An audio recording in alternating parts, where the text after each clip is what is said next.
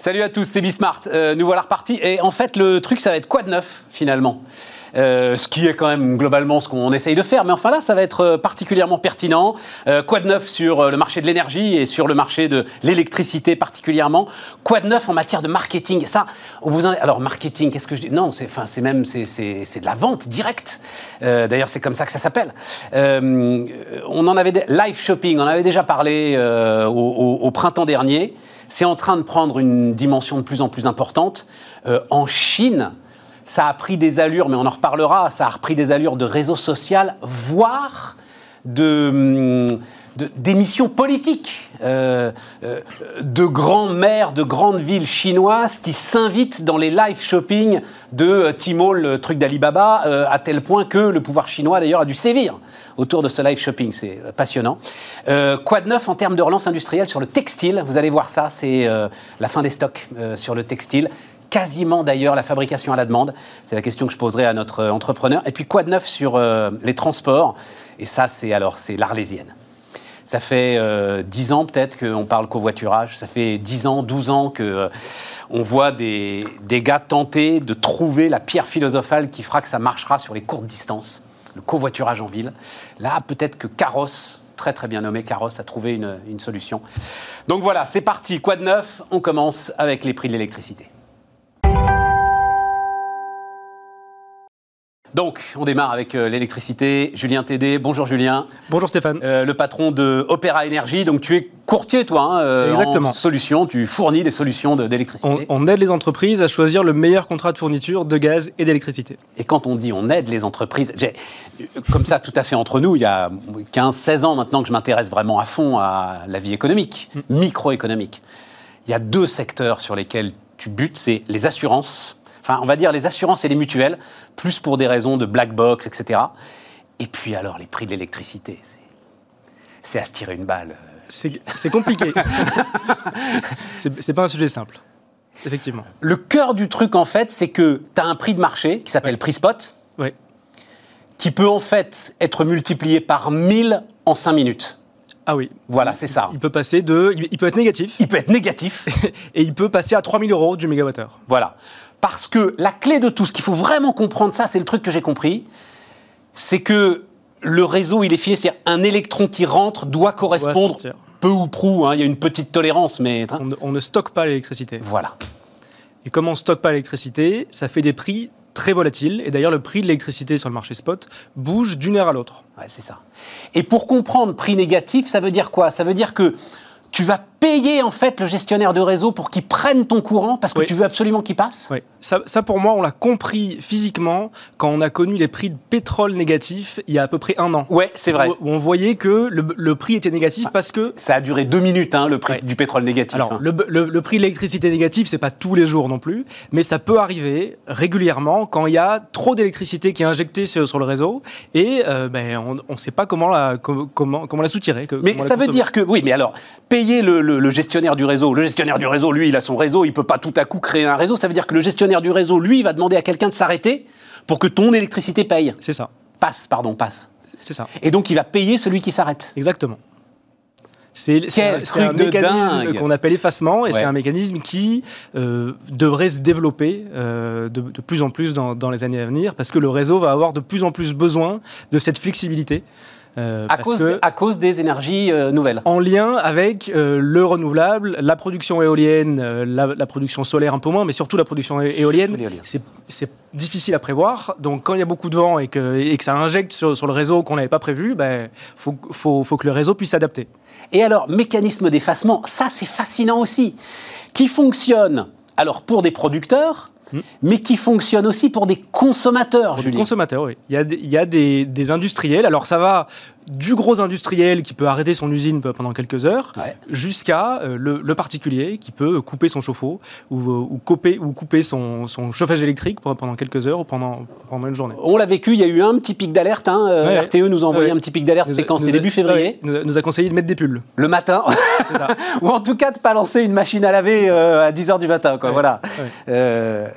et non, mais je veux insister là-dessus parce que c'est truffé de contresens, ces réflexions sur l'électricité. Et j'entendais, euh, comme assez souvent, un responsable politique, vous vous rendez compte On demande à nos usines de s'arrêter, c'est un scandale. Mais c'est pas un scandale du tout, au contraire. C'est plutôt sain. Mais oui c'est plutôt sain et, c'est plutôt malin. Parce qu'en plus, l'industriel, il a toujours un truc à faire pendant qu'il arrête son usine. En fait, rémunérer le fait que tu puisses arrêter ta production, c'est formidable. Et puis, c'est une, source de revenus supplémentaires pour les, pour les usines qui arrivent. Alors, c'est très intéressant en particulier pour les industriels, ce qu'on appelle les électro-intensifs, c'est-à-dire ceux pour qui la facture d'électricité représente une grosse partie des, des charges. Ouais. Donc, eux, s'ils ont un peu de flexibilité et qu'ils ont le moyen comme ça de la valoriser, c'est tout bénef. C'est RTE qui gère les effacements. Hein. Exactement. Et, prévient avec 24 heures d'avance. Enfin, ils ont un petit. Il ça, y, a, y, a différents produits, mais ça, ça peut aller jusqu'à 15 euh, minutes, voire jusqu'à quelques secondes. Mais dans, dans ce cas-là, c'est même des effacements qui sont opérés à distance. C'est-à-dire, c'est directement, on va aller couper, pas une usine entière, mais on va aller couper un petit usage euh, pour, pour permettre au réseau de s'équilibrer. Et j'imagine, plus le délai est court, et mieux l'industriel est rémunéré. Exactement. Ouais. C'est ça. C'est incroyable. Chez Schneider Electric, il m'avait raconté qu'en fait, euh, il faisait quasiment des EPR virtuels. Oui, c'est ça. En cumulant des effacements comme ça et ah en récupérant de l'énergie.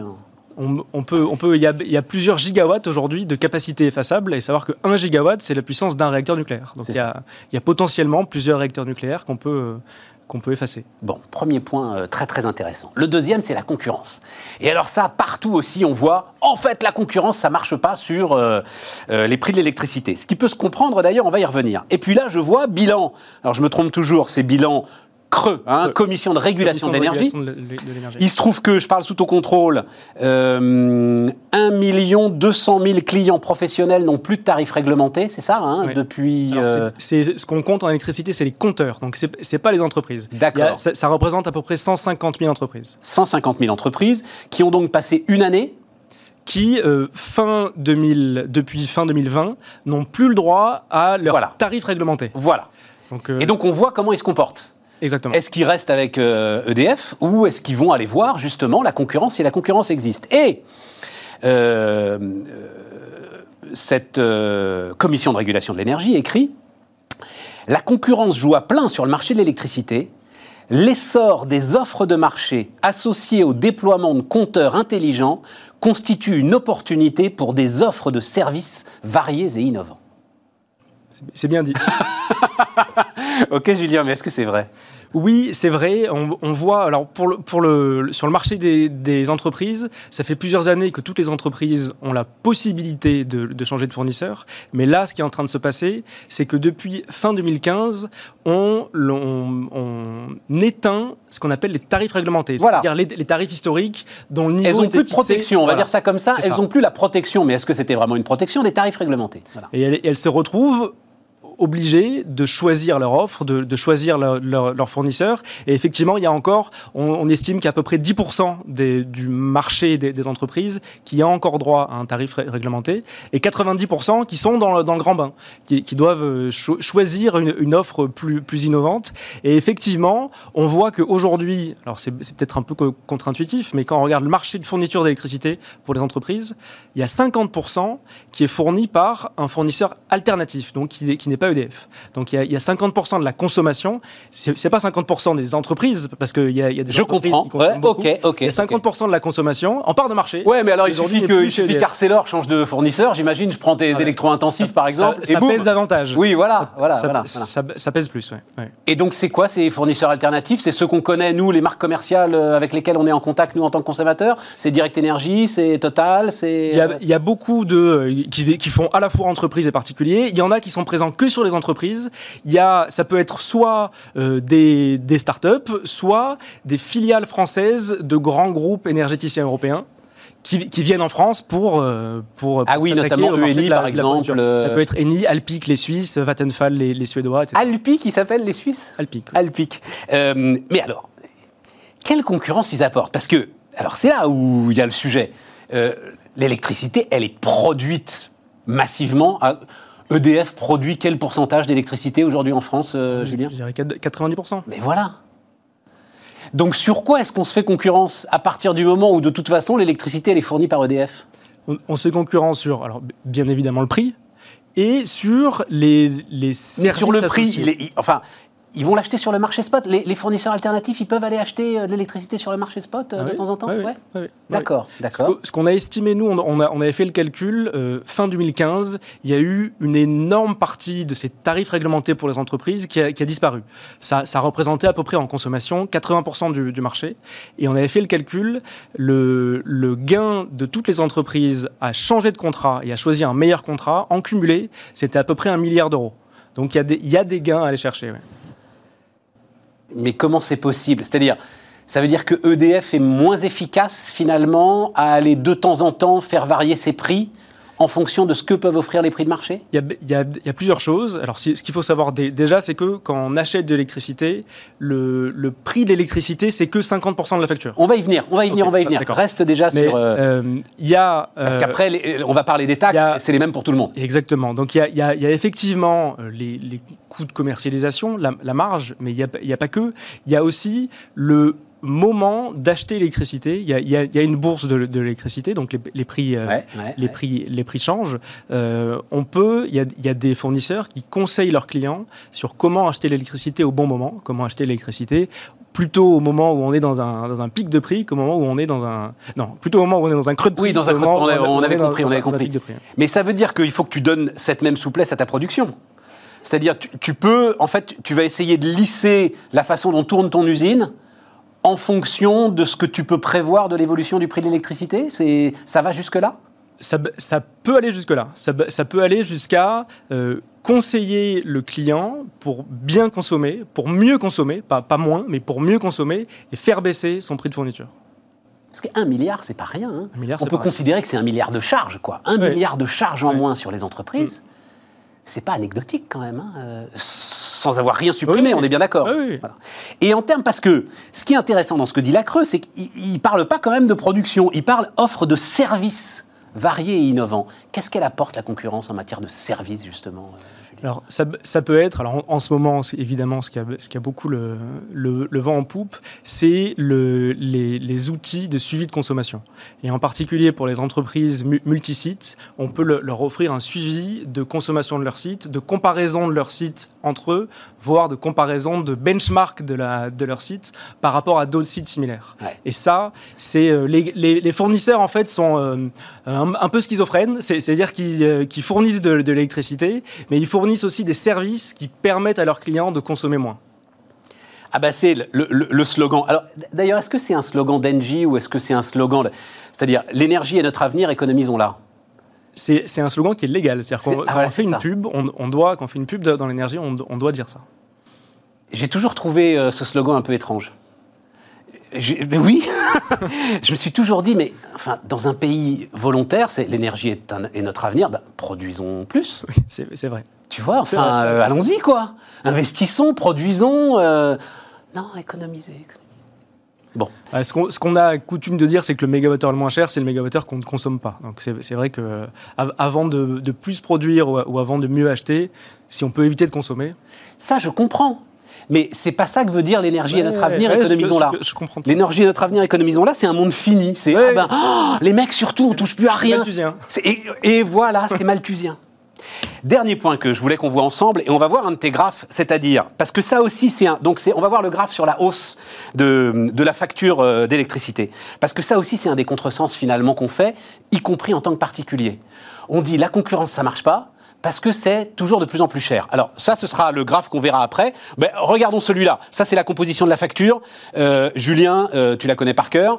Euh, et effectivement, c'est quoi? C'est la moitié de la facture qui est... La, moitié de la facture, c'est de, l'électricité pure, à peu près. Et il y a un quart qui est ce qu'on appelle l'acheminement, c'est-à-dire qu'il faut payer le réseau, de transport normal. normal. Et un quart qui sont des taxes, mais c'est pas la TVA, c'est des taxes spécifiques à l'électricité. Voilà, des taxes pour assurer la sécurité du réseau, hein, globalement, et puis pour l'ensemble des énergies renouvelables, c'est ça qui reste en place euh, aujourd'hui. Hein.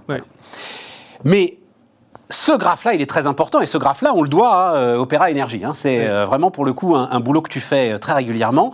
Et donc on voit, alors ça démarre en mars 2016, juin 2016, une hausse continue finalement. Mm. Concurrence ou pas concurrence? Mais depuis 5 ans, effectivement, on, met en place un, depuis 5 ans, on met en place un, index de suivi des prix de l'électricité pour les entreprises. Et on voit que depuis 5 ans, en moyenne, les prix ont augmenté de 25%. Mais sur cette hausse de 25% depuis 5 ans, les deux tiers viennent de coûts réglementaires. Donc ça peut être le, réseau comme euh, euh, du, financement pour l'efficacité énergétique, du financement pour la sécurité du, réseau, etc.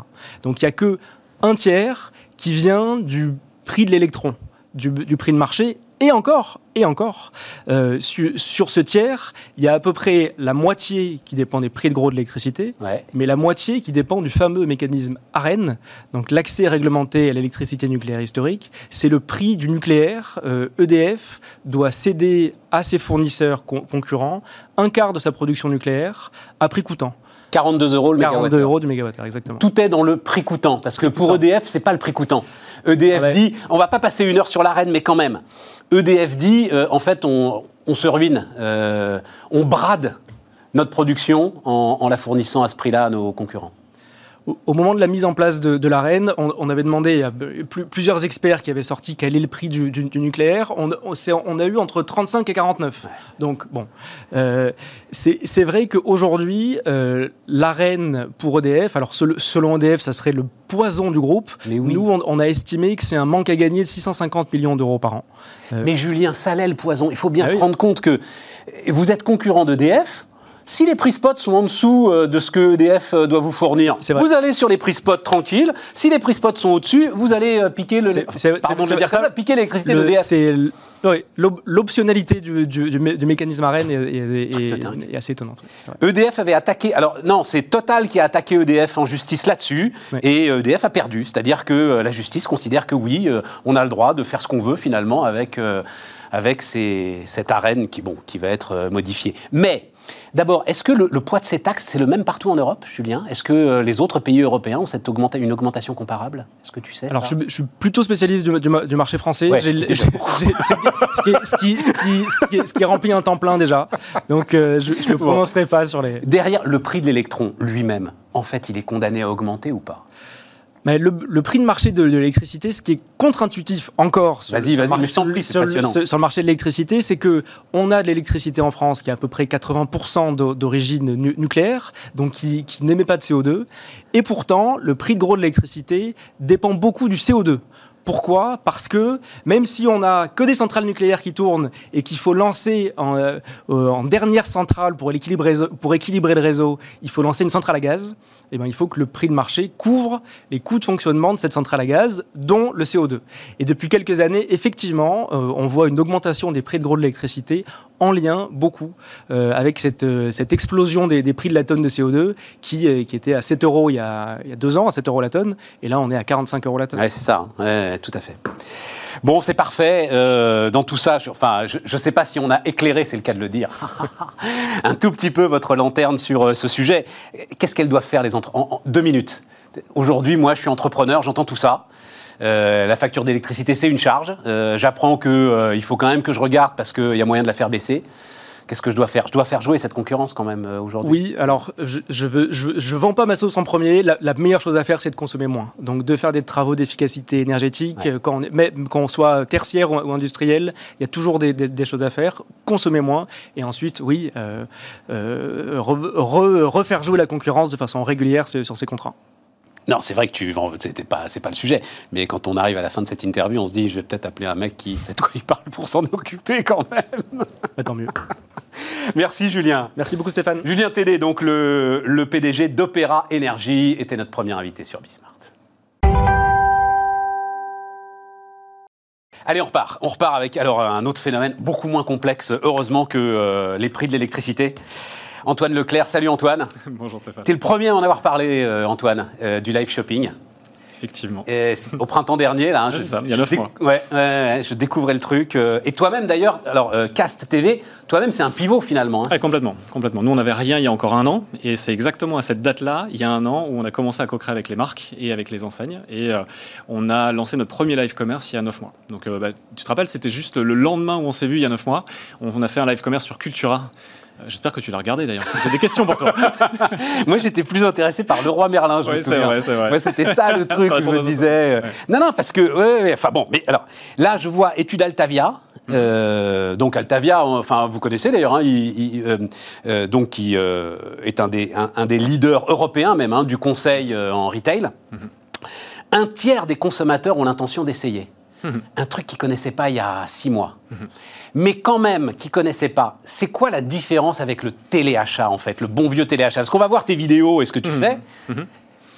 c'est quand même très proche. Euh. C'est très très proche. En fait, il n'y a pas vraiment de différence, si ce n'est que le téléachat, déjà, c'est en enregistré. C'était pas du direct. Alors que là, on est en live, donc on est en direct, c'est-à-dire qu'il y a quelqu'un qui fait la présentation et les gens peuvent interagir avec lui, ce que tu pouvais pas faire non plus sur le téléachat. Et en fait, là, sur un live shopping, chez Cast, mais aussi euh, dès lors où tu fais un live shopping, tu vas pouvoir poser des questions. Toi, en tant que client, tu vas pouvoir poser des questions et la personne qui est derrière l'écran, donc qui est sur le site e-commerce sur lequel tu es, elle va pouvoir te dire, bah oui, bien sûr, Stéphane, bah, regarde, tiens, tu voulais savoir s'il y avait une jauge d'autonomie sur la batterie de ta perceuse sur le site de Laurent Merlin, et bah regarde, il va t'enlever la batterie et il va te montrer la jauge. Donc, en fait, ça, ça change quand même ah radicalement. ça change tout. Parce qu'en termes d'expérience si tu veux, moi je l'ai montré à certaines personnes et on, a fait le test en live. le, si tu veux, tu as un effet lorsque tu poses une question et que tu as une réponse au travers de l'écran qui est juste énorme. On parlait de l'émotionnel la dernière fois et qui est hyper important dans les, dans faits live shopping.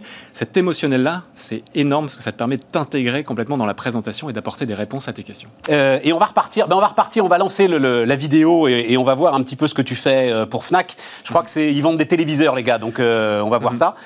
téléviseur. téléviseur Dyson aussi. là c'est Philips. Philips. Philips. Non non, je crois qu'on a que, mais on pourra parler de, Dyson aussi. Donc on va lancer mhm. ça mhm. parce qu'il y a une petite mise en place au début évidemment, tu scénarises ça, c'est normal. C'est ça, exactement. on a fait un petit making-of. Comme une vraie émission de télé. Voilà, on, les voit s'installer. Pendant qu'ils s'installent, mhm. est-ce qu'on peut dire un mot quand même de, et on reviendra, donc euh, en même temps, ça va, ça va assez vite. C'est-à-dire que non, ce qu'on voit là quand même, mhm. c'est qu'il y a de gros moyens. Alors, tu, tu, le fais comme comme un plateau télé. J'ai presque envie de dire que tu as presque plus de moyens que Bismarck. Peut-être pas, pas, à ce niveau. Non, c'est pas loin quand même. Alors, sachant que là, en fait, ça, dépend, parce que tu as des émissions de live shopping qui sont effectivement des vraies, missions, des vraies émissions de télé. Donc, quand on a fait le live shopping ici, on était présent en magasin. Donc, c'est-à-dire qu'on était au magasin Fnac de la Défense. bien, dans la Fnac. Et là, euh, ça veut dire qu'on a un animateur qui est un expert du sujet, on a l'expert de la marque, on a un animateur aussi de la Fnac. Et tout ça, finalement, se met en scène effectivement comme une émission de télé. Et là, tu as euh, deux caméramans, tu as une régie, euh, et tu es connecté en live avec le public. C'est-à-dire que les questions arrivent directement en live, elles sont posées en direct directement dans le magasin. Comment est-ce que tu l'as prévenu le public qu'il euh, y avait cette émission à cette heure-là? Alors, en fait, c'est une opération de communication qui a été faite entre autres par la FNAC et qui, qui, met en place un dispositif média pour donner de la visibilité à la marque, mais bien sûr aussi à l'événement, pour être sûr d'avoir un maximum de monde le jour J. Donc on envoie un mail euh, au client, finalement, on a le, fichier client, surtout avec la carte FNAC, etc. Alors tu, peux faire plein de choses. Ce soir, par exemple, on a un live euh, Cdiscount et Oppo, donc directement sur le site de Cdiscount. Euh, et en fait, la manière dont ça se passe, c'est communiquer sur les réseaux sociaux, communiquer directement sur le site, communiquer par email. Et juste avant le live, il y a euh, bah, Nicolas Qatar, d'ailleurs, c'est lui aussi qui fait le live ce soir, qui va faire un petit. C'est quoi C'est l'animateur ah, C'est l'animateur qui, est sur la, qui, est sur la gauche. Non, mais là, entre autres, c'est complètement un hasard. Parce le que, là. Voilà, le, le qui est sur la gauche. Et euh, qui va, faire une annonce. C'est la star du live shopping en France. Exactement. C'est le Pierre Belmar du live shopping. Écoute, il se débrouille très très bien. Ah, en tout cas, je crois que c'est un métier, c'est génial. Et bah, typiquement, Nicolas va faire un live, un mini live avant sur ses réseaux sociaux en disant Et regardez, voilà le backstage, voilà les coulisses, et je vais passer en live dans 5 minutes. Rejoignez-moi sur le site de Cdiscount pour faire effectivement le live, le live au pot. Et alors, parce que j'ai, ça me, passionne, sur les horaires. Mhm. Tu choisis des horaires de, blockbuster TV, donc genre je vais le faire à 19h, ou au contraire tu te dis non, ils sont devant la télé à 19h. Donc... En fait, on se base sur les, les audiences des sites e-commerce. Et en fait, les sites e-commerce, naturellement, en général, le site e-commerce, tu as un pic d'audience autour de 18h le soir. Et donc le live ce soir, c'est à 18h. Raison. Et donc en fait, on, on, base tout. Forcément, ça va dépendre parce qu'en fonction de la cible que tu as, elle va être plutôt disponible le mercredi, plutôt disponible en fin de, en fin de journée ou parfois aussi le week-end. Donc on a aussi déjà fait des lives le week-end. Attends, parce qu'ils ont arrêté la vidéo là. Non, laissez-la tourner. Ah, peut-être qu'elle tourne pas en boucle. Peut-être qu'elle est, elle est pas bouclée. Mhm. Et donc, euh, alors, derrière, quelle efficacité Mhm. C'est-à-dire, euh, ouais, c'est ça, on va, on, va la voir. Mhm. Quelle efficacité tu as euh, sur, euh, ce, sur les émissions Ce nouveau média là, En fait, écoute, c'est très variable. en fait, il y, a des émissions qui marchent particulièrement bien. Et notamment, on a fait une opération sur Leroy Merlin. Je ne peux pas donner les chiffres en général de nos clients, mais sur Leroy Merlin, on a, ah, on a l'autorisation de Je te voyais venir. Donc, on est aujourd'hui sur Leroy Merlin, on a multiplié par 5 le trafic le jour J sur la gamme produit. D'accord? Au moment où il y a eu le live, on a multiplié par 5 le trafic, c'est-à-dire qu'il y a eu pas mal de monde qui sont arrivés, et on a multiplié par 270% les ventes dans les 48 heures du live. C'est-à-dire qu'en fait, on a eu une hausse sur le lancement de la nouvelle gamme AEG de 270% des ventes dans les 48 heures. Et ce qui est très intéressant, c'est qu'à posteriori du live, tu te dis, bon, le live, c'est fini, donc il n'y a plus de performance. En fait, nous, on garde les replays sur les fiches produits. À l'endroit où le client vient regarder la fiche produit, nous, on a le replay avec le, petit module casque qui permet de consulter le replay, de voir les questions, cliquer sur les questions, accéder aux réponses. Et ça, ça a permis, entre autres, de booster les ventes entre l'avant et l'après-live. Alors, il n'y a pas que ça, hein, je, vais, je vais expliquer après. On a fait plus 102% sur une journée moyenne entre l'avant-live et l'après-live, on est à plus 102% de performance. Alors, il y a eu un double effet qui se coulait. Il y a eu le fait que, bah, effectivement, ça, c'est sur les fiches produits. Mais il y a eu aussi le fait, donc, pour le client final, mais il y a eu aussi le fait que le live a permis, finalement, aux collaborateurs de se former sur le sujet qui était la nouvelle gamme AEG. Et en fait, ça a disséminé l'information en magasin. Donc, en fait, ça a formé les vendeurs et on a vu une augmentation des ventes aussi en point de vente. Ça alors Et c'était prévu ça par le roi Merlin ou ça a été Non non pas du tout, pas du tout. Sérendipité totale comme on dit. Sérendipité et en fait on a quand on a eu euh, finalement cette info là on s'est dit mais comment c'est possible? Mais en fait le roi Merlin avait communiqué auprès de ses vendeurs et les vendeurs qui étaient intéressés par enfin qui étaient les vendeurs de la gamme étaient intéressés par cette opération et naturellement ont consommé le média, se sont accoutumés euh, finalement acculturés par rapport aux nouveaux produits et ont eu la capacité de mieux le vendre après. Mais enfin le bricolage c'est un c'est un boulevard. C'est un boulevard. C'est un, boulevard. On a fait un, comme, comme, on parle de bricolage, on a fait aussi un autre live sur des barbecues. Tu te dis, mais non, on va pas faire un live sur des barbecues. On a fait un live sur des barbecues en Italie. Ah mais oui, tu m'avais envoyé bah ça. Oui, je te l'avais envoyé. Gardé. Oui, oui, oui, On a fait un live sur des barbecues en Italie. En plus, t'es un gars magnifique et, pour ton barbecue. Hein. Génial. C'était excellent. C'était excellent parce qu'en fait, on a eu énormément de monde déjà durant le live et euh, la présentation, en fait, elle est tellement belle en fait, aujourd'hui, Weber l'utilise sur l'ensemble de ses fiches produits sur le site Leroy Merlin Italie. Weber, c'est celui qui Weber, les barbecues Weber, c'est la, marque de barbecue, exactement.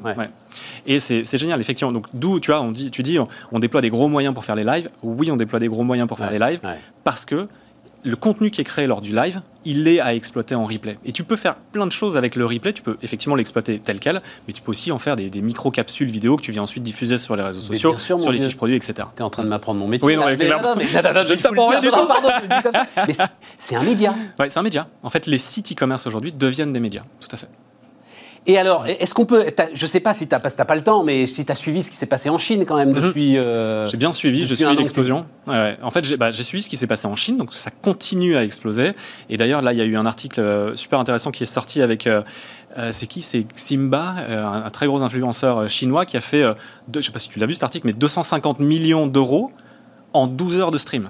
Il a, fait, il a généré 250 millions d'euros de vente en 12 heures de stream. C'est-à-dire qu'il a fait quand même un stream de 12 heures. Et ça, c'est beaucoup. Moi, 250 millions d'euros de, vente, c'est énorme. Mais c'est énorme. La Chine, en une fois, en une journée. Enfin, tu vois, donc sur une personne. Euh, alors, j'avais deux, trois chiffres. J'avais mm Baidu, ça c'est pour te faire rêver un peu. Mhm. Baidu qui a racheté 3 milliards de dollars une plateforme de live shopping. Ça m'étonne pas. Donc voilà. Donc Baidu, c'est le. Je m'y perds toujours dans les, dans les réseaux sociaux, c'est le Google chinois. Hein, mmh, c'est le moteur de recherche chinois. C'est le moteur de recherche mmh. chinois, c'est ça. 3 mmh. milliards de dollars, donc une plateforme de, de live shopping. Euh, mais ce qui m'a surtout intéressé, c'est que c'est devenu un phénomène politique. C'est-à-dire que le pouvoir chinois a dû prendre des mesures mhm. pour mettre toute une série de règles, parce que, je le disais en sommaire, mhm. tu as des maires de grandes villes ou des responsables du Parti communiste etc., qui s'invitaient dans les live shopping mhm. pour euh, raconter leur vie ou faire de la politique. Mais c'est un média, c'est hyper puissant. Enfin, quand tu, tu vois, en moyenne, au, niveau des pics, tu vois, sur, euh, sur Ximba, tu avais à peu près 6 millions de personnes qui regardaient le live. 6 millions de personnes qui sont collées sur un live naturellement, c'est un média que tu peux utiliser politiquement. Et, et, et, toi, tu es à combien euh... Alors nous, ça dépend, on n'en est pas encore à 6 millions en moyenne sur les lives, mais c'est très variable en fonction des lives. milliers de personnes quand même Ça peut être, bien sûr, ça peut être même plus que ça. On a fait un live avec euh, euh McFly et Carlito, que, que tu connais, les ah grands influenceurs. Alors alors que j'ai découvert grâce à Emmanuel Macron. Hein, je pense que beaucoup de monde les ont découvert, mais tant mieux pour eux. Et en fait, il y avait entre 20 et 25 000 personnes connectées en permanence sur le live. C'est énorme. C'est énorme, à l'échelle de la France. Et bah, c'est effectivement. 20-25 000 personnes, on va dire, c'est. Euh, en gros, c'est l'après-midi euh, sur la TNT, sur les chaînes d'infos. Mmh, voilà, mmh, euh, on mmh. peut. Non, il y en a peut-être un peu plus, mais enfin voilà. c'est, oui, oui, c'est des, bah, des audiences. Ça commence à devenir pas honteuses déjà pour les petites chaînes de la TNT. Voilà. Mais il y, a Olivier Garcia de, Fnac qui avait justement sorti un barème avec. Il cumulait les audiences des, des live streams qu'ils avaient fait, donc des live shopping qu'ils avaient fait, et ils arrivaient dans les top télé finalement juste en cumulant l'ensemble des live streams qu'ils avaient fait en termes d'audience. Donc oui, ça a un poids énorme et naturellement l'audience va dépendre de la capacité que tu vas avoir à communiquer, de la qualité de ce que tu vas faire et aussi de l'influenceur, donc des personnes qui vont présenter les, les produits. Alors, et, c'est là où quand même la rentabilité du truc peut être un peu mangée, parce que j'ai vu, alors je crois que c'est Moulinex qui, donc mhm. Seb, mhm. Euh, qui a fait un truc avec Cyril Lignac, c'est ça euh, mhm. Je pense que là, ça coûte un peu cher pour le batteur quoi. J'ai aucune. Donc nous, on a retransmis ces lives sur les sites de Fnac, euh, Darty, voilà, sur les sites déjà sur les sites de Fnac, Darty. Tu les prends et tu les retransmets. Nous, en fait, alors ça, nous, il y a deux types d'opérations. Il y a des opérations de live branding, et donc typiquement avec Cyril Lignac, il n'était pas là pour présenter les produits. Il était là pour mettre en scène les produits et faire passer un bon moment aux personnes qui regardaient. Donc ça, c'est ce qu'on appelle des live branding très haut dans, pour les e-commerçants dans le funnel d'achat. Et ensuite, il y a les live shopping qui sont très bas dans le funnel d'achat, qui vont eux être sur, bah, sur le site e-commerce et directement sur les fiches produits. et effectivement, avec Cyril Lignac, on était plutôt dans un live branding, donc sans un objectif immédiat de vente mais par contre un objectif de notoriété pour la marque, de branding vraiment. Après ça, par contre, ce qui, ce qui s'est fait, c'est effectivement des live shopping avec des présentations des produits spécifiques. Et alors, toi, toi donc Casse TV, qu'est-ce mhm. que tu apportes C'est quoi ta barrière à l'entrée euh, aujourd'hui? Alors, ce qui, est, assez drôle, juste, euh, je, fais une parenthèse, mais on s'était vu il y a 9 mois et on n'avait pas fait de live stream à l'époque, on n'avait pas jamais fait de live commerce. Et là, ce qui est assez drôle, c'est qu'on a fait le live Cultura, on a fait le live Laura Merlin, et à partir du moment où on a fait le live Laura Merlin, on a eu le droit de communiquer sur les chiffres, et en fait, la France s'est animée. C'est-à-dire qu'entre le moment où on a fait le live Laura Merlin en octobre et aujourd'hui, c'est-à-dire qu'il y a à peu près 6 mois, on a fait à peu près une centaine de live streams. D'accord Donc d'opérations de, live commerce. On a déployé sur Fnac, Darty, et Discount, Cultura, donc le Roi Merlin aussi, euh, Clarins, etc., etc. Et j'en passe beaucoup. Euh, mais en fait, ce qu'on apporte, nous, c'est finalement la capacité qu'on va avoir à donner à une marque ou à un distributeur de faire un live stream, donc une opération de live commerce, sans se prendre la tête. En fait, tu as beaucoup eh d'étapes en fait, lorsque tu fais. Mais on, en, on en parlait la dernière fois. Et le simple fait de pouvoir avoir les, les échanges avec Exactement. les gars. Bah, ça, et puis d'avoir les bonnes personnes, et puis de savoir comment faire, de savoir d'avoir finalement les bons codes pour réussir tes lives. Et en fait, nous, tout ce qu'on apporte, c'est quelque part la boîte technologique, mais globalement, c'est 20% de, de, de, de l'actif finalement de cast, et après, tu as 80% vraiment d'humain. C'est-à-dire comment tu vas animer ton live stream, comment, quand tu vas le faire, comment tu vas faire en sorte pour que ce soit hyper dynamique et comment tu vas faire en sorte que ce soit surtout performant économiquement. Et en fait, nous, chez Cast, on a décidé d'apporter tout. Pourquoi? Parce qu'on est à la base une, boîte techno, hein. enfin, on est, est une, start-up technologique ou une entreprise technologique, et donc on fournit une, un actif technologique pour permettre de faire des live streams, enfin du live commerce, mais on fournit surtout, on a décidé de fournir aussi l'expertise et l'accompagnement et l'écosystème, tout simplement parce que le marché n'est pas encore mature, et donc, il faut accompagner les clients, il faut accompagner les marques, il faut accompagner les distributeurs pour, permettre pour, devenir finalement activateur du sujet.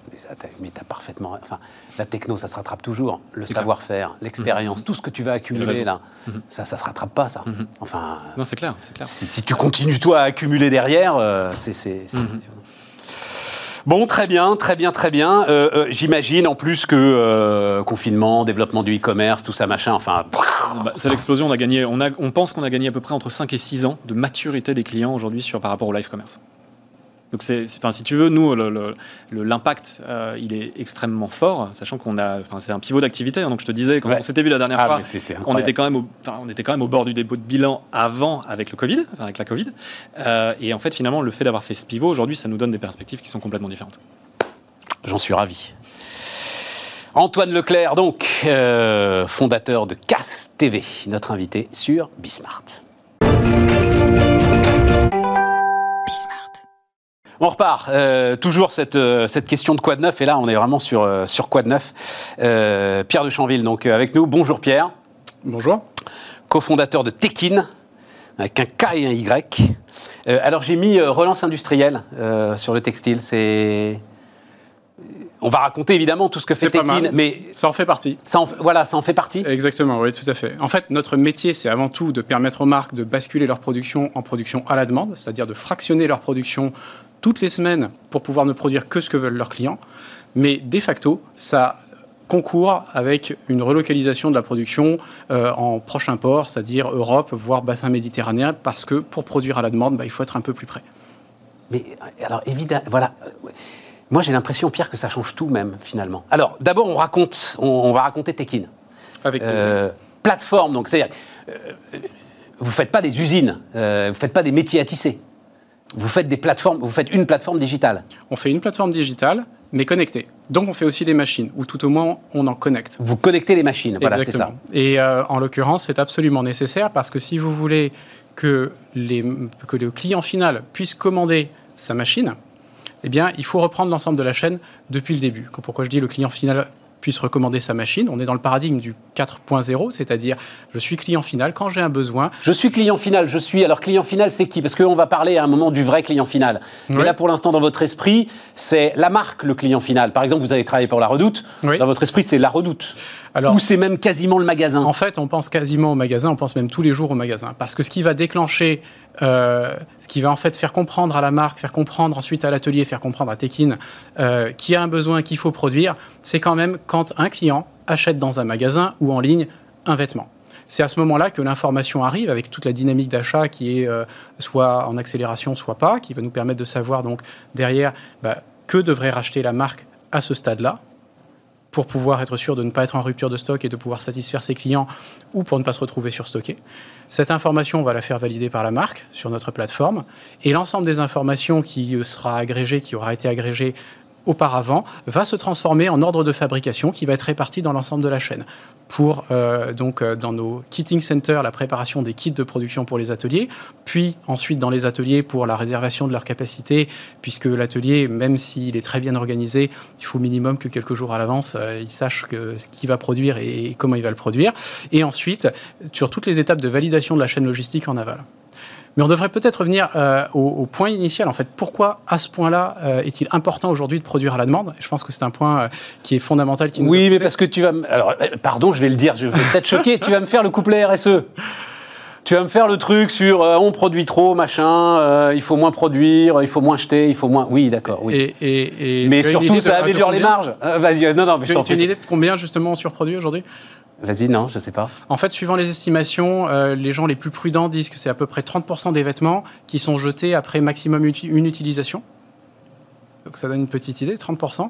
Et Mais ça veut dire qu'ils ont été achetés quand même. Oui, bien sûr. Et euh, quand on achète, euh, je, suis, euh, je suis client ou cliente de, d'un, magasin de mode qui est juste à côté de ma sandwicherie à midi, que je fréquente tous les jours à midi en sortant du bureau. Ah. Je vais acheter à 8,50 euros mon pack parisien, baguette, boisson et dessert. Et à côté, j'ai une robe à 8,50 euros. Bon, elle est pas mal, le tissu est pas mal, je prends.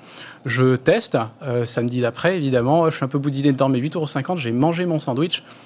Est-ce que je rapporte ma robe, en fait? C'est un raisonnement un peu bête, mais ça arrive visiblement assez souvent. Et aujourd'hui, oui, les marques ne jettent pas 30% de ce qu'elles produisent, et encore, il y en a certaines qui, mais euh, heureusement, euh, relativement peu, elles jettent plutôt moins. Mais une fois que quand on vend en fait un vêtement dans des circonstances aussi, aussi dégradées, est-ce que le vêtement n'est pas tout autant jeté? Pardon, je vais être trivial, mais Pierre, tu me scies la nouille. J'avais pas idée d'un chiffre pareil. Et c'est bien une des choses qui nous a motivés, oui, tout à fait. Il y a des gens qui annoncent jusqu'à 50%. Nous, on n'a pas été vérifier tous les calculs parce que c'est un énorme. Donc ça veut dire que c'est. Et, et, encore une fois, j'insiste. Pourquoi j'insiste euh, sur euh, le truc qui a été vendu? Parce que moi, j'avais l'impression que c'était juste un calcul de marge. C'est-à-dire, si euh, finalement tu jettes moins de stock, tu as une meilleure marge sur ce que tu vends. ça, c'est la beauté de la chose. Ça, c'est la beauté de la chose. Mais c'est. Mais, mais c'est vrai. Heureusement. c'est vrai, c'est vrai, c'est vrai. Non, c'est pour ça, toujours. Mm. Bon, couplet RSE est très intéressant. On est à fond dedans, il n'y a aucun problème. Mais enfin, il faut toujours le relativiser. Mais là, le, vêtement est vendu. Donc c'est vraiment sur le sujet de... Tout à fait. Tout, tout, se tient. De toute façon, euh, quand on gaspille, en général, on perd de l'argent aussi. C'est vrai euh, pour les enfants euh, qui font pas attention à leur goûter. C'est vrai pour les marques qui, bon, qui avancent. Revenons sur toute la mécanique que tu as décrite là et qui est, pour moi, complètement dingue. Il se trouve, quand il y avait eu euh, toute l'histoire des maillots de la Coupe du Monde de foot, tu te souviens forcément mhm. de l'histoire Ah, il n'y a pas de maillot avec les deux étoiles. Et euh, la Fédération française de football, tu dis Ah ben on peut pas les fabriquer, et qu'est-ce qui se passe, et machin. Tout le monde se renvoie la balle et tout. Cette histoire m'avait passionné. J'avais rencontré d'ailleurs, je ne savais pas que cette profession existait, des courtiers en capacité textile. Mhm. C'est-à-dire que c'est tellement complexe la chaîne textile, effectivement, de l'autre côté du monde, qu'il y a des gars qui se chargent pour vous d'acheter les capacités dont vous allez avoir besoin, mais à six mois.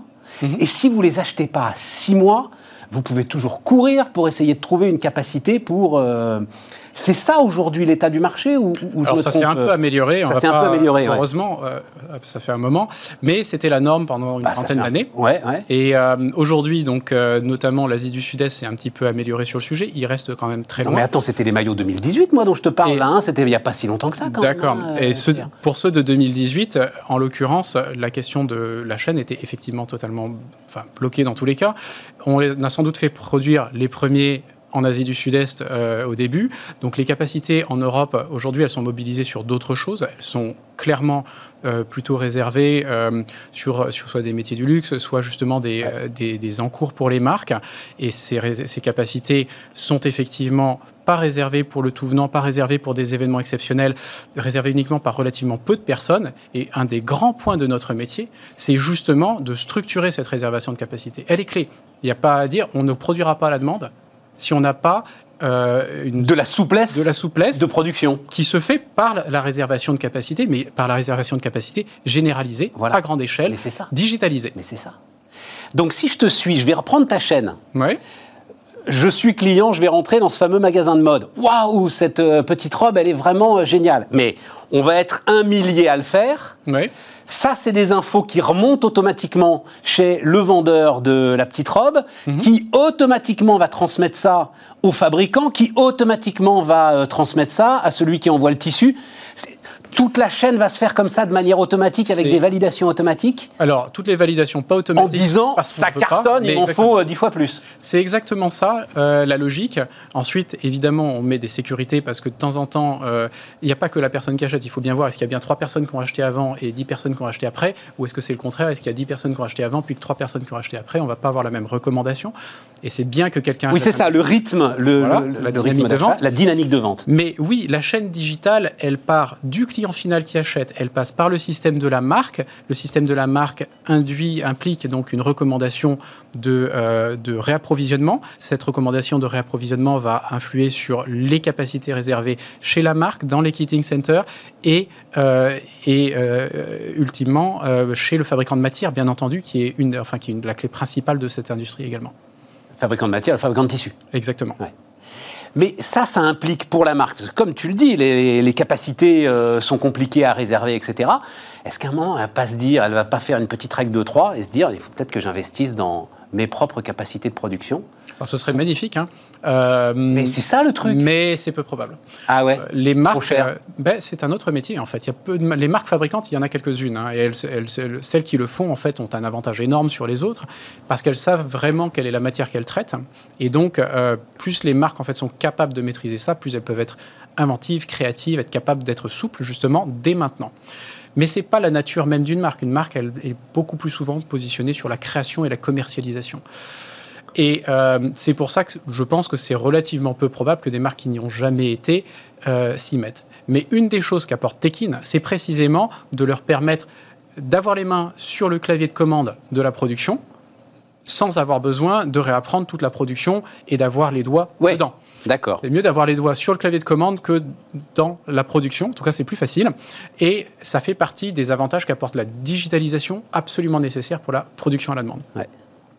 Oui, mais tu restes euh, au bout de ton cheminement, tu restes quand même euh, contraint par euh, la capacité de production. Est-ce que tu as beau dire cette petite robe, pour reprendre ta petite robe à 8,50 euros, elle fait un carton si le gars qui produit, il a un autre client et qui s'est engagé avec un autre client, il ne va pas la faire. Alors, bien sûr, c'est pour ça que les choses se font en amont. En fait, ce qu'il faut bien comprendre, une, une marque, dans sa structure de coûts, elle a un certain nombre de coûts fixes, elle doit faire un certain volume annuel. Jusque-là, on n'a rien inventé.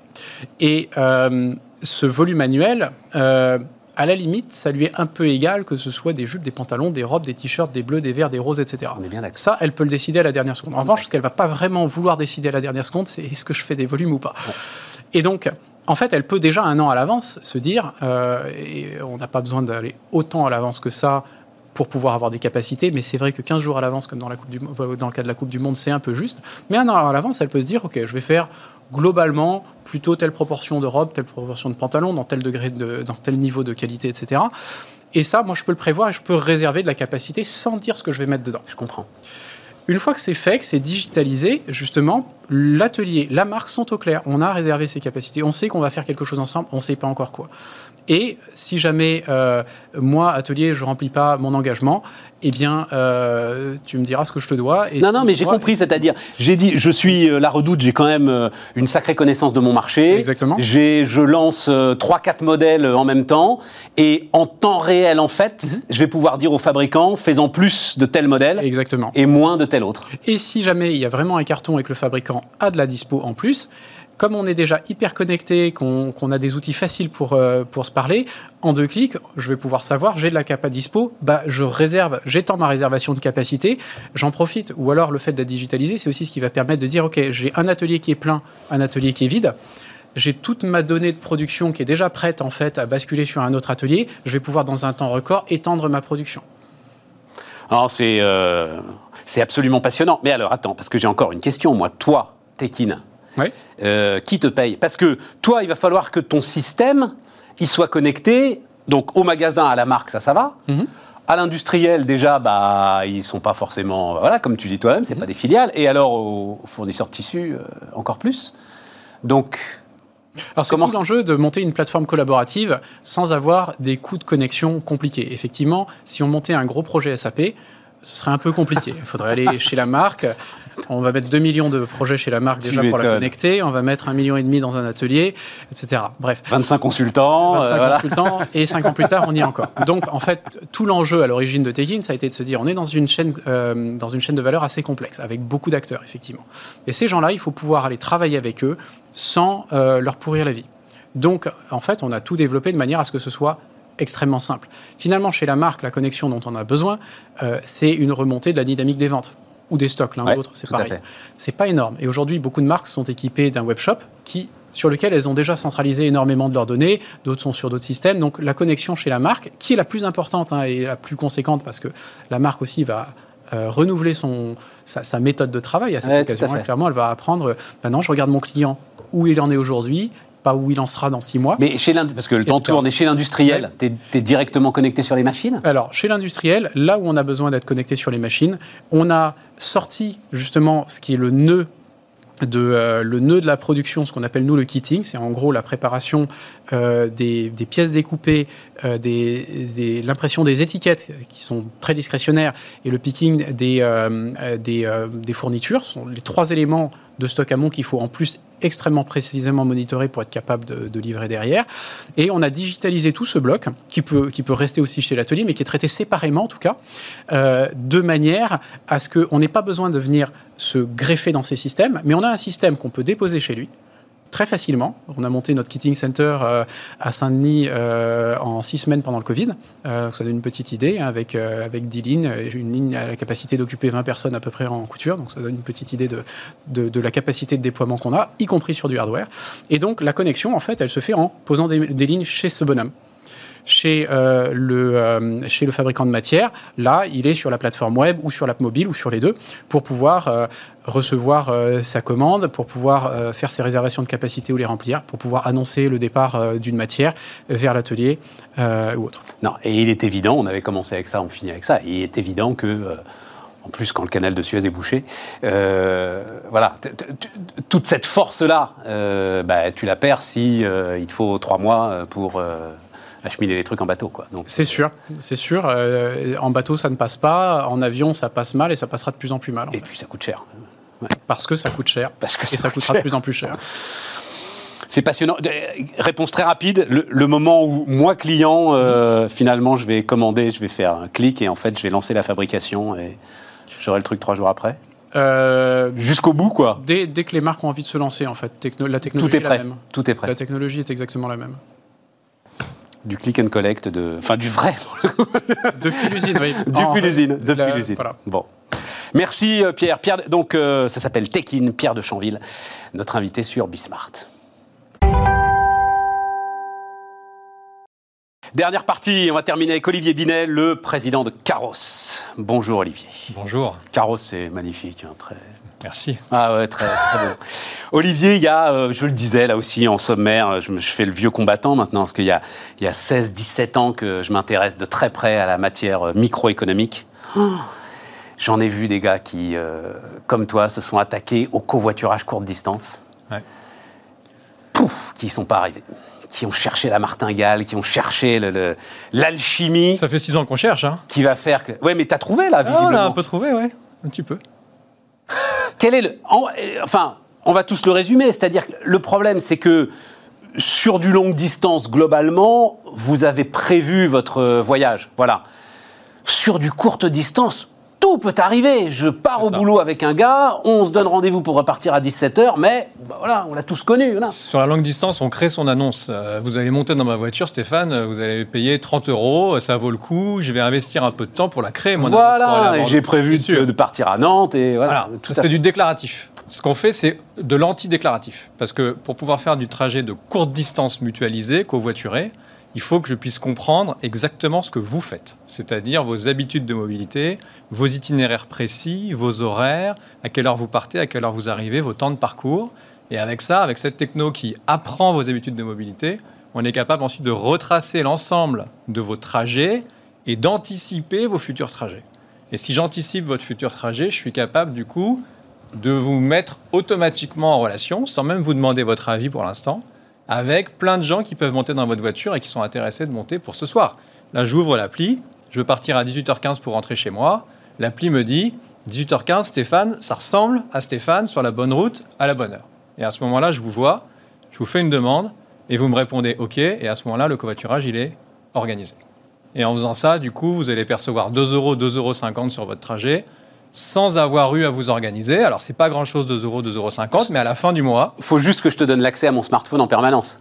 alors pas du tout, parce qu'en fait, Mais moi, ça me gêne pas, hein, euh, tu peux. Hein, ça, mais... je sais, mais en fait, vous allez surtout me donner votre consentement RGPD au Ouais, début. ouais. Et après, à partir du moment où j'ai votre consentement RGPD, effectivement, j'ai une boîte noire que Bah, mon c'est- associé c'est- c'est avec mon a smartphone construit. que tu- Exactement. Bah oui, Et avec le smartphone, mon associé, euh, qui est un ancien de chez Criteo, qui connaît par cœur le sujet de la data science, va récupérer ces données-là et va à créer un algo qui apprend ses habitudes et qui match automatiquement les gens. Voilà. Ben, oui, c'est ça. Il y a déjà le tracing, enfin ce que Google nous envoie tous les mois, qui est quand même assez bluffant. Moi, Ouais. Chaque fois, je me dis waouh. Euh, et, et, enfin, si on l'accepte évidemment. hein. Et, et- et derrière, oui, c'est toi, c'est l'outil de prévision en fait qui est, le ça. vrai. Alors c'est aussi la détection, parce qu'en fait, comme on le fait sans le GPS, parce que ça consommerait beaucoup trop de batterie du téléphone, on récupère vos traces de géologue grâce à de la triangulation Wi-Fi ou GSM, c'est-à-dire des choses qui sont dites bruitées. Et quand c'est bruité, ça veut dire que c'est un peu, c'est pas très précis. Ouais. D'ailleurs, on a développé des algos qui nettoient ça, qui se disent OK, là j'ai certains points, et en faisant tout ça, je comprends qu'il est plutôt sur la 13 ou il est plutôt sur la nationale 118 à telle vitesse, etc.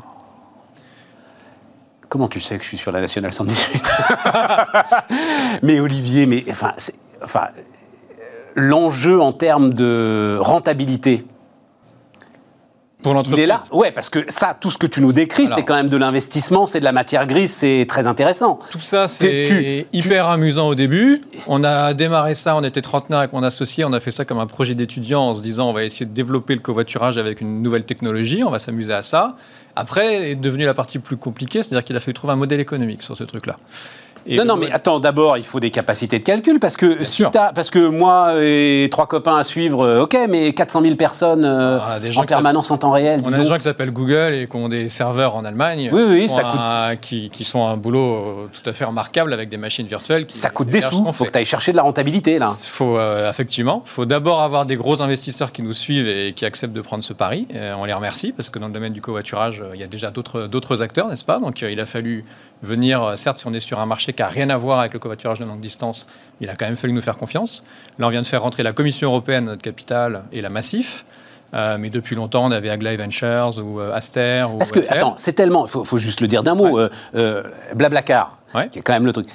Eux-mêmes, en fait, ils ont renoncé. C'est-à-dire, ils, ils créent un truc qui s'appelle Blabla Lines, je ne sais pas d'ailleurs si ça marche, mais qui sont en fait des transports en commun de covoiturage. C'est-à-dire, c'est à toi à aller te greffer, ce qui n'est pas idiot d'ailleurs. hein. Euh, tu sais que tu n'es pas loin d'une ligne ou Mmh. d'un gars qui va passer, tu vas aller au point de rendez-vous. Mais la rentabilité que vous cherchez, elle se situe dans les grandes collectivités locales et les grosses entreprises qui achètent du transport public à des Transdev, des Keolis, des RATP et des SNCF tous les jours. Et ça coûte 20 milliards d'OPEX chaque année en France. 20 milliards.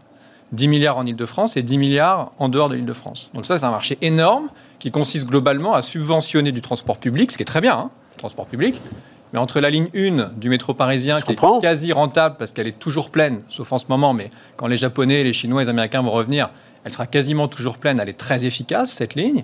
Par contre, si vous êtes dans un bus très loin de Paris, en grande couronne francilienne, malheureusement, ce bus coûte cher à produire. Ce trajet Non, non, de bus ça- coûte cher ok, mais est-ce qu'elles auront le choix, euh, Olivier? C'est-à-dire que euh, la taxe euh, transport, elles la paieront de toute façon. Elles peuvent transférer, elles peuvent dire. euh, Les entreprises Valérie Pécresse, je peux lui dire non, non, moi je paye carrosse, je vais pas payer le stiff. Alors non, mais Valérie Pécresse, effectivement, elle perçoit le versement mobilité de l'entreprise privée en question.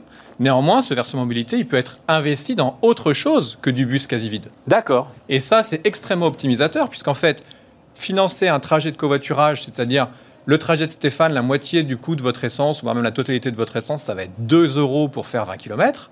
Alors que si je dois payer le- le- l'amortissement du bus, la maintenance du bus, le salaire du chauffeur, les charges du chauffeur, l'essence du bus, Donc, ça va me coûter 10 à 20 fois moins cher que du covoiturage. dans ta 20 fois plus réflexion, dans ta réflexion, c'est l'organisme de transport lui-même, ou en l'occurrence, si on parle de l'Île-de-France, le stiff, qui va lui-même, en fait, dans sa réflexion, se dire tiens, carrosse, c'est pas idiot, on va leur donner un peu d'argent. C'est ce qu'on pousse depuis des années et c'est ce qui est sorti l'année dernière dans la loi d'orientation de mobilité. Article 15 dit vous pouvez, en tant qu'autorité organisatrice de la mobilité, c'est-à-dire région ou aglo, Madame Pécresse, vous pouvez payer, acheter des services de covoiturage comme vous l'achetez à Transdev, Keolis ou autres, des services de euh, mobilité type bus, tram ou autre. Est-ce que le télétravail met pas tout par terre? Le télétravail est un facteur d'ouverture d'esprit pour les gens qui deviennent beaucoup plus flexibles sur leur mobilité ou non-mobilité. On avait fait une étude il y a deux ans. Bonne réponse. Ils nous ont répondu on fait plus de télétravail que la population générale, nos utilisateurs. On s'est dit mais en fait, parce que ce sont déjà des gens ouverts à la flexibilité. Il n'y a rien de pire que de prendre sa voiture tous les matins pour aller bosser et de jamais penser à faire autre chose. En fait, si je commence à télétravailler, mon épouse aussi, on va peut-être se poser la question de revendre la deuxième voiture parce qu'en fait, euh, au final, on en a peut-être moins besoin. Et si pour tous les, euh, tous les mercredis, on va tous les deux au travail, bah, si on n'a plus qu'une seule voiture, je vais peut-être chercher une alternative. Ça va rendre les choses peut-être plus compliquées pour toi euh, à calculer, là, dans tes algorithmes d'habitude. tout à fait, ouais. Mais moi, effectivement, télétravailleur, ça me donne plus de flexibilité parce que je suis jamais à 5-10 minutes près, finalement, par rapport. euh, Exactement. Ouais, c'est ça. Je peux. Exactement. Et ça fournit des solutions donc aux collectivités, mais aussi aux gros employeurs. On bosse avec Airbus, par exemple, qui va acheter des lignes de transport à Transdev, euh, 5, 6, 7 lignes de navettes privées. C'est très bien, mais ça fait des lignes structurantes en étoiles. Or, tous les Toulousains qui bossent à Blagnac n'habitent pas sur ces lignes-là. Il y a évidemment plein de gens qui vivent euh, tout autour. Donc, il faut créer un mode de transport complémentaire et qui, idéalement, fait ce que j'appelle du rabattement. Ce qu'on appelle du rabattement, c'est-à-dire vous, vous proposez un bout de covoiturage, puis un bout de transport public. Euh, ce qui permet d'augmenter le, euh, la- le taux de remplissage des lignes de transport. Et plus ces lignes de transport sont remplies, plus elles sont euh, optimisées et, et- et rentables. Voilà. Donc c'est passionnant, Olivier. Et maintenant, c'est la course à la taille, c'est-à-dire ça, ça marche. Plus tu auras de gens, plus tu auras de propositions de transport, plus t'auras- Enfin voilà, après, c'est un ça. cercle vertueux C'est ça. qu'il faut démarrer. On a créé l'outil technique. Ensuite, il faut développer la masse critique. Aujourd'hui, on a 400 000 utilisateurs. C'est bien, mais il faut aller beaucoup plus loin pour vraiment avoir de la masse critique partout. Euh, il y a certains endroits de France où on a suffisamment de liquidité. Et, et- et- enfin, je veux dire, parce que, pardon, je te bouscule, il nous reste une minute, mais tu l'as validé ton outil, c'est-à-dire que quand tu penses que euh, Stéphane, il va être là à cette heure-là, en fait, dans quoi 95% des cas, oui, effectivement, il y est. Oui, c'est oui. ça, hein. On ne propose des C'est toujours assez effrayant, ça. Notre vie est d'un prévisible. C'est Ouais. effrayant. En fait, la vie est faite de patterns qui font que c'est pas oui. tous les jours pareil, mais on a quand même une bonne Bah idée oui, de ce qui va se passer. C'est ça, c'est ça, Voilà. c'est ça. Et on se croit libre. Oh, Exactement. Dieu. et on ne propose Stéphane que si on sait qu'à plus de 80% vous allez faire ce trajet-là à cette heure-là, sinon on vous propose pas parce qu'on n'est pas certain. Et le fait qu'on s'entende bien, etc., ça rentre aussi en ligne de compte. Ça rentre en ligne de euh, compte parce qu'on va effectivement se noter, et puis plus on covoiture ensemble, plus bah, du coup on va remonter, Et etc. voilà, Mais ce qu'on cherche à éviter, c'est que Stéphane soit obligé de covoiturer avec Olivier tous les matins et tous les soirs. Parce que la vérité, c'est que même si on s'entend bien, vous n'avez peut-être pas envie d'être Ouais. tous les jours dans ma voiture, n'est-ce pas? Oh, vous avez pensé à tout. Ah, non, c'est passionnant. Passionnant. Voilà. Bravo. Donc, on chapeau, vous trouve euh, plein de gens différents pour covoiturer en fonction des jours. Ça s'appelle Caros. Voilà pour euh, terminer cette euh, magnifique émission Quad 9. Et on se retrouve demain sur Bismarck.